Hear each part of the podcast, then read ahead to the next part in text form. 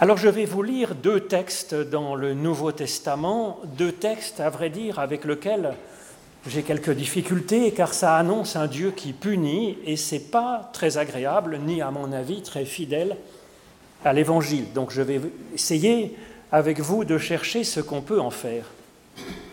Donc dans le livre des Actes des Apôtres au chapitre 12, l'histoire du roi Hérode Agrippa. En ce temps-là, le roi Hérode mit la main sur quelques membres de l'Église pour les maltraiter il supprima par l'épée Jacques, frère de Jean. Voyant que ça plaisait aux Juifs, il décida encore d'arrêter Pierre. Après l'avoir pris et jeté en prison, il le fit garder par quatre escouades de quatre soldats chacune, décidés à le faire comparaître devant le peuple après la Pâque. Pierre était donc gardé dans la prison, et l'Église priait intensément Dieu pour lui. La nuit où Hérode devait le faire comparaître, Pierre, lié de deux chaînes, dormait entre deux soldats, deux autres gardaient la porte de la cellule. Soudain l'ange du Seigneur survint, une lumière brilla dans la cellule, l'ange frappa Pierre au côté pour le réveiller et lui dit, Lève-toi vite. Les chaînes tombèrent de ses mains. L'ange lui dit, Mets ta, ceinture Mets tes sandales, et Pierre le fit. L'ange lui dit alors, Mets ton manteau et suis-moi. Il sortit et le suivit. Il ne savait pas ce qui se passait grâce à l'ange et si c'était réel. Il pensait avoir simplement un rêve. Lorsqu'ils eurent passé le premier poste de garde, puis le second, ils arrivèrent à la porte de fer qui donne sur la ville. Elle s'ouvrit pour eux. Ils sortirent et s'avancèrent dans une première rue première rue, et alors l'ange le quitta. Au jour fixé, Hérode, ayant revêtu l'habit royal, s'était assis sur le trône, il faisait un discours, et tandis que le peuple criait, Ce n'est pas la voix d'un être humain, mais c'est celle d'un Dieu. Immédiatement, un ange du Seigneur le frappa parce qu'il n'avait pas donné gloire à Dieu, et descendit de la tribune, Hérode fut rongé de vers alors qu'il était encore vivant, et c'est ainsi qu'il expira. Cependant, la parole de Dieu augmentait et se multipliait. Alors ensuite, je vais vous lire dans l'Évangile selon Saint Matthieu au chapitre 12, les versets 22 à 33 où Jésus parle d'un péché, d'un blasphème que rien ne peut pardonner. Encore quelque chose d'agréable. On amena à Jésus un démoniaque aveugle et muet, et il le guérit, de sorte que le muet parlait et voyait. Toutes les foules stupéfaites disaient, mais n'est-ce pas là le fils de David? L'ayant appris, les pharisiens dirent, il ne chasse les démons que par Belzébul, le prince des démons. Connaissant leurs pensées, Jésus leur dit Tout royaume divisé contre lui-même va à sa ruine, et toute ville ou toute maison divisée contre elle-même ne peut tenir. Si Satan chasse le Satan, il est alors divisé contre lui-même. Comment donc son royaume tiendrait-il? Et moi, je chasse les démons par Belzébul, vos fils alors, par qui les chasseraient-ils C'est pourquoi ils seront eux-mêmes vos juges. Mais si c'est par l'Esprit de Dieu que moi je chasse les démons, c'est donc que le règne de Dieu est parvenu jusqu'à vous. Comment quelqu'un pourrait-il entrer dans la maison d'un homme fort et s'emparer de ses biens sans avoir d'abord lié cet homme fort? Alors seulement il pillera sa maison. Celui qui n'est pas avec moi est contre moi, et celui qui ne rassemble pas avec moi disperse. C'est pourquoi je vous dis, tout péché, tout blasphème sera pardonné aux humains, mais le blasphème contre l'Esprit ne sera pas pardonné. Quiconque parlera contre le Fils de l'homme, il lui sera pardonné, mais quiconque parlera contre l'Esprit Saint, il ne lui sera pardonné ni dans ce monde-ci, ni dans le monde à venir.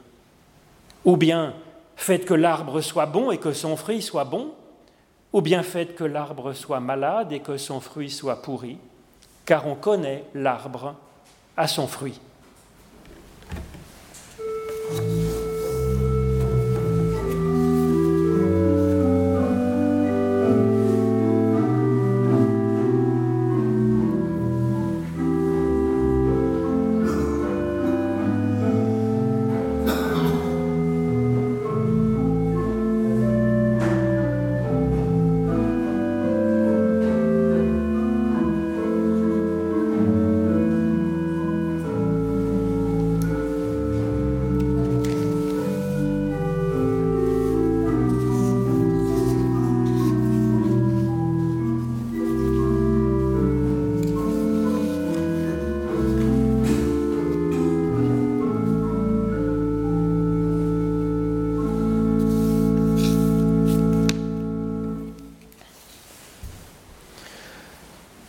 Est-ce que Luc, qui rédige donc ses livres des actes des apôtres, pense que Dieu a puni Hérode Agrippa de cette mort horrible, rongé tout vivant par la vermine? Je pense que oui, en fait. En tout cas, il assume de présenter ici sa conception d'un Dieu auquel il arriverait d'être source de mort. C'est de plus un Dieu qui semble penser plus à sa propre gloire qu'à la justice. Parce que tant qu'à faire d'exécuter Hérode Agrippa à mort, il aurait pu le tuer avant qu'il ne tue lui-même Jacques, le frère de Jean, donc un des trois plus proches amis de Jésus. Il aurait pu exécuter Hérode avant qu'il ne vienne tuer ces pauvres gardiens qui sont totalement innocents. Un Dieu qui tue, ce n'est absolument pas la théologie que Jésus nous a proposée. Mais il faut dire que Luc n'a pas entendu Jésus prêcher. Il n'a pas vu Jésus aller vers les gens de toutes sortes. Luc s'est converti des années plus tard grâce à Paul. Et si Luc s'est bien documenté sur Jésus, sa connaissance est donc de seconde main. Paul non plus, d'ailleurs, n'a pas entendu Jésus prêcher. Pour autant, je ne pense pas que Paul concevait Dieu comme adepte de la punition et des sévices. C'est plutôt une interprétation de Luc, mais cette interprétation est très classique. Alors ne nous laissons pas impressionner, je pense, outre mesure par ce qui été écrit dans notre Bible, mais plutôt, comme le dit Calvin, lisons-la par l'inspiration du Saint-Esprit. Ou pour reprendre la figure qui est majeure donc dans ce texte que je vous ai lu, soyons sensibles à la façon dont l'ange du Seigneur nous touchera à l'occasion de notre propre lecture. Cet épisode de la fête à Césarée, suivi de la mort brutale du roi Hérode Agrippa, c'est un événement historique que nous connaissons également grâce à l'historien romain d'origine juive Flavius Joseph, qui a publié son livre donc en 94. Quand, euh, Flavius Joseph était adolescent, le 5 mars 44, cet événement touchant le roi de toute la contrée a certainement fait la une de l'actualité, car cela a bouleversé, bien sûr, la situation de tout le Moyen-Orient pendant des années. Joseph parle donc de cet événement dans les actualités judaïques, presque de la même façon que celle que Luc euh, exprime dans ce livre des actes des apôtres, mais Flavius Joseph y met plus de détails, alors que pour Luc, c'est quand même pas son sujet vraiment. Par exemple, sur ce que Luc appelle le vêtement royal d'Hérode, Joseph décrit une robe toute faite de fils d'argent, admirablement tissée. Agrippa entra dans le théâtre au lever du jour, et là, au premier feu des rayons du soleil, l'argent reluisait et resplendissait incroyablement étincelant, d'une manière terrible et même effrayante pour les gens qui y fixaient leur regard. Et alors il prononça son discours d'une voix telle que le peuple en fut impressionné.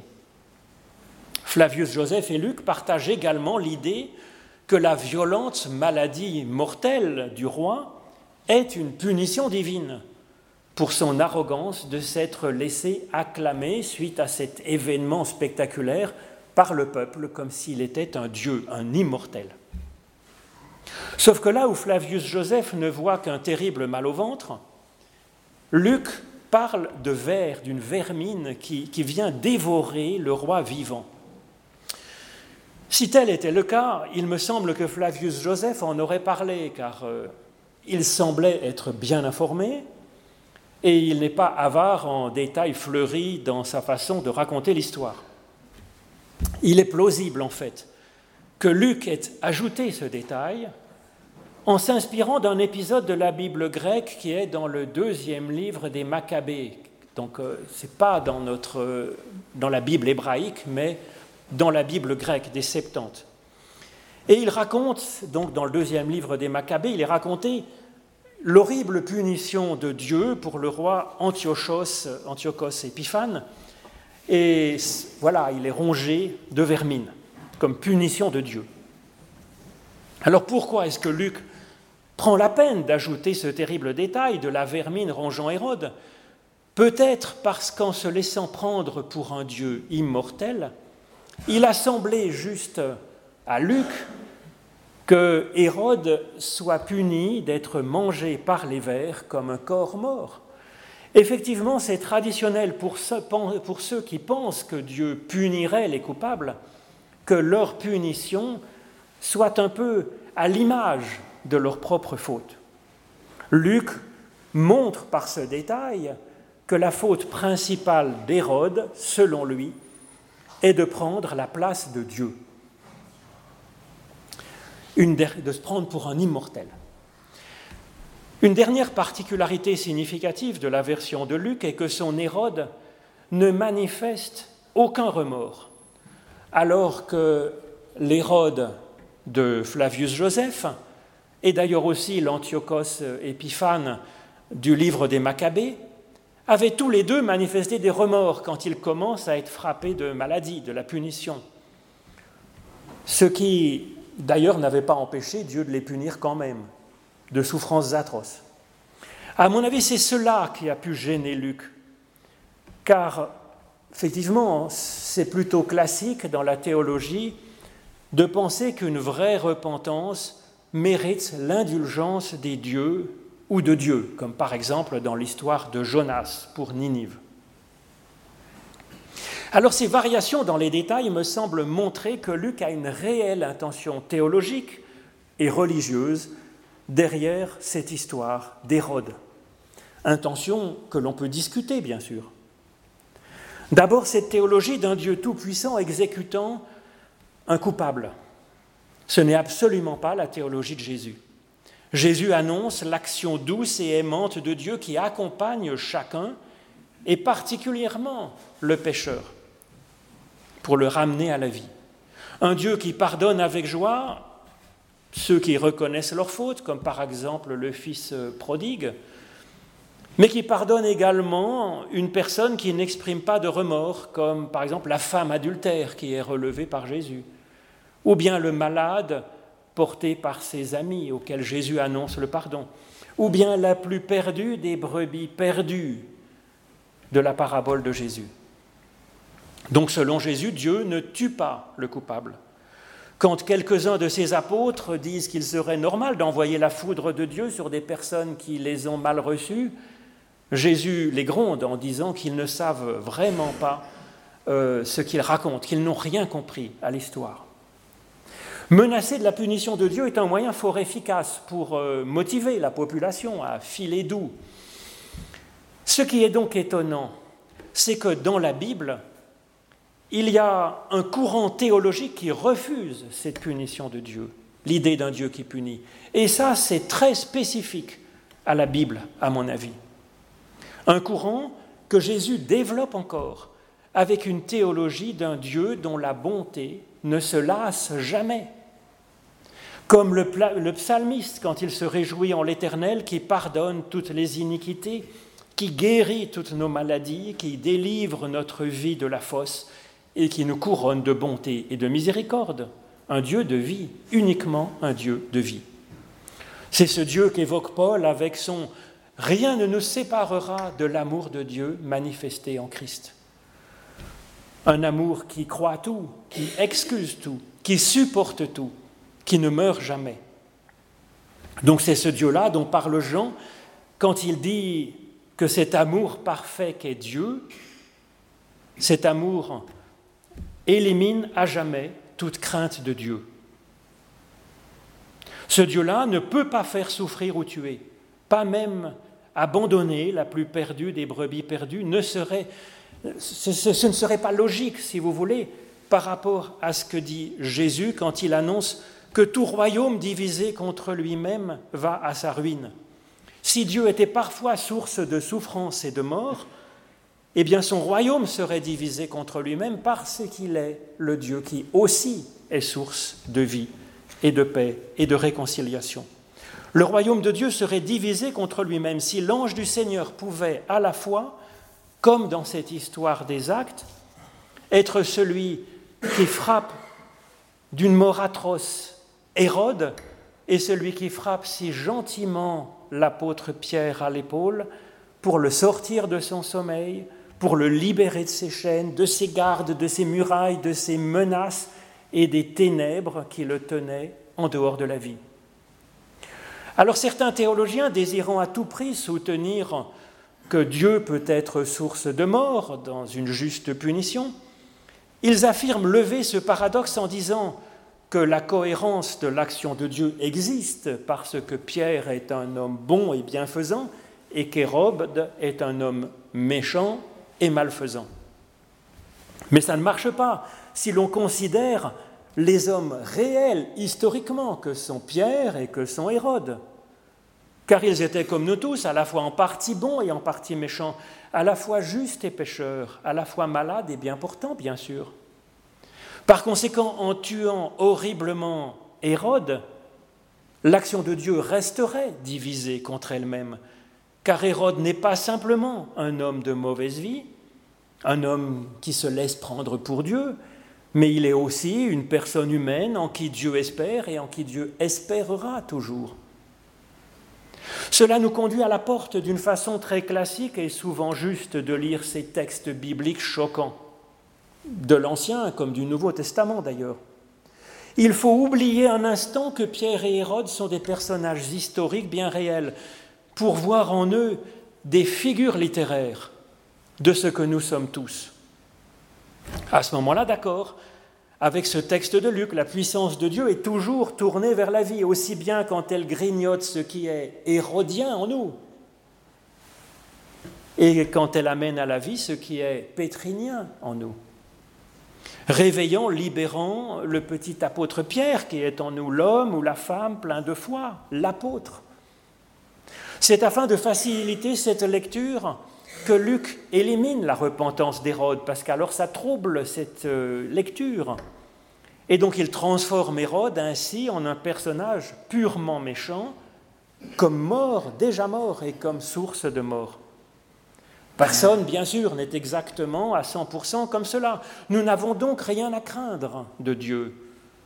Dieu ne veut pas nous éliminer quand nous n'allons pas bien. Au contraire, c'est alors qu'il redouble d'efforts pour nous rejoindre dans nos obscurs geôles de notre détresse où notre Hérode nous a enfermés. Pourquoi alors, pourquoi alors est-ce que Luc dit que le véritable problème qu'incarne Hérode, est de n'avoir pas donné gloire à Dieu? Comme si les meurtres d'un apôtre de Jésus et des pauvres gardiens innocents étaient peu de choses. Ce n'est évidemment pas le cas. C'est terrible, irréparable. Mais afin de comprendre pourquoi est-ce que Luc insiste donc tellement sur euh, cette question qui semble purement donc religieuse, il est bon de se rappeler que la gloire de Dieu, dont il est question ici, dans la culture biblique, c'est ni la gloriole, ni une question de confession de foi, une question religieuse.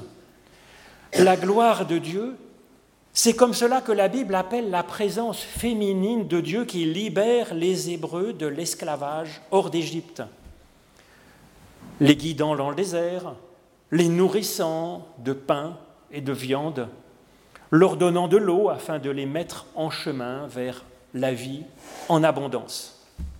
La gloire de Dieu, c'est ce qu'on appelle tour à tour dans diverses images l'ange de l'Éternel, l'ange du Seigneur ou l'Esprit Saint, c'est-à-dire le souffle de Dieu, ou bien la parole de Dieu. Donc rendre gloire à Dieu, ou ne pas rendre gloire à Dieu, rendre gloire à Dieu, c'est, être sensible à cette source de vie, comme Pierre, qui se laisse toucher, rejoindre, et qui, étape par étape, pas à pas, jusqu'à atteindre une certaine autonomie espérée par Dieu pour nous. Et c'est pourquoi la prière du Notre Père trouve une belle conclusion en rendant gloire à Dieu avant le Amen.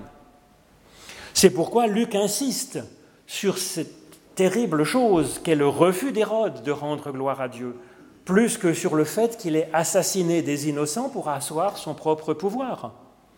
Parce que la solution est dans la racine du problème pour progresser.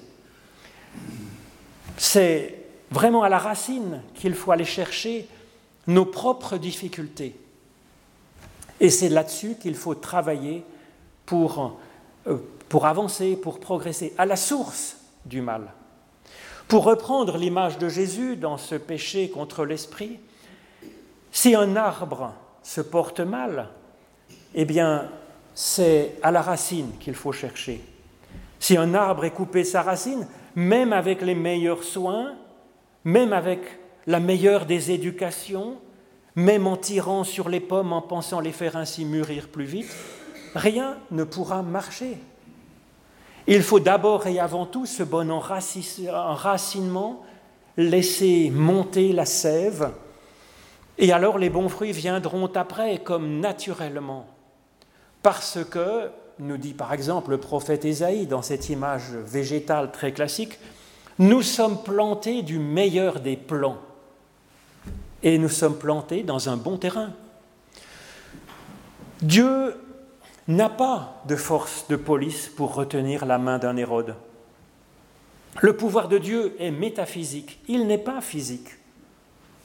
C'est en amont du comportement qu'il cherche à travailler, en soignant le meilleur de nous-mêmes et en cherchant à réduire ce qui est hérodien en nous.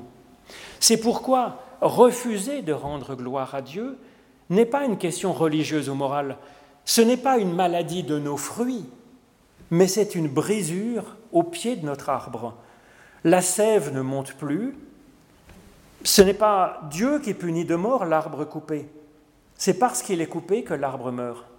Et cela désole Dieu. Il travaille à ce niveau-là pour tisser et retisser ce lien, cet enracinement, l'enrichir. Et c'est à ce niveau-là que nous pouvons chercher à aider nos proches. Faire la morale à quelqu'un ne sert pas à grand-chose en fait. Regardez mûrir encore les quelques fruits qui peuvent être exister sur un arbre coupé n'est pas assez non plus. La solution est en amont de cela, dans la place laissée à l'ange ou à la gloire de Dieu ou à son souffle ou à son esprit, sa parole, pour que la sève puisse monter, irriguer une croissance, une fructification. C'est ce que nous dit également Jésus quand il dit que tout péché, tout blasphème sera pardonné aux humains. Oui, on peut avoir de mauvais fruits, on peut ne pas avoir de fruits. Mais le blasphème contre l'esprit ne sera pas pardonné, ni dans ce monde-ci, ni dans le monde à venir. Alors cette phrase a suscité énormément de craintes, malheureusement, une peur qui n'a pas lieu d'être.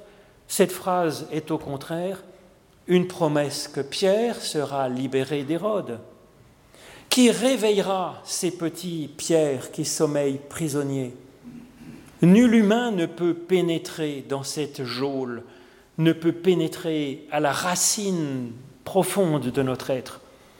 Qui réveillera ces petits pierres Un ange, un souffle divin peut pénétrer dans cette profondeur, dans cette prison obscure, parce qu'il est d'un autre ordre. Il est de l'ordre de la transcendance. L'ange est le petit reste de liberté à de Dieu agissant dans l'humain. Il est le petit reste de foi, le petit frémissement qui aimerait avoir la foi, quand bien même cette personne pense ne pas avoir la foi. Il réveille peut-être l'idée de pouvoir aimer en paix alors que seule la, colère bouillonne encore. Il donne la force du pas suivant, du jour suivant, la force de franchir la porte suivante comme Pierre jusqu'à la première rue, la liberté, alors même qu'il ne comprend pas grand-chose à ce qui lui arrive, alors même qu'il doute. Si l'ange est la seule solution pour réveiller cela, et si cet ange est sans cesse repoussé, nous sommes alors bien mal barrés, nous dit Jésus. Et c'est ce que nous dit Luc en écho. Il a seulement tort, à mon avis, d'accepter de prendre cette histoire de punition de Dieu pour soutenir sa prédication. Hérode est mort vraisemblablement d'occlusion intestinale ou bien d'empoisonnement, d'après les historiens. Dieu ne tue pas son enfant. Dieu ne flagelle pas son enfant. Il est comme un ange qui passe et qui repasse jusqu'à ce que nous puissions enfin le sentir nous toucher, bien réel, puissant pour nous sauver, nous ressuscitant dans notre nuit, comme en témoigne Victor Hugo, grand croyant parmi les croyants. L'ombre était nuptiale, auguste et solennelle. Les anges y volaient sans doute obscurément, car on voyait passer dans la nuit par moments quelque chose de bleu qui paraissait une aile. Amen.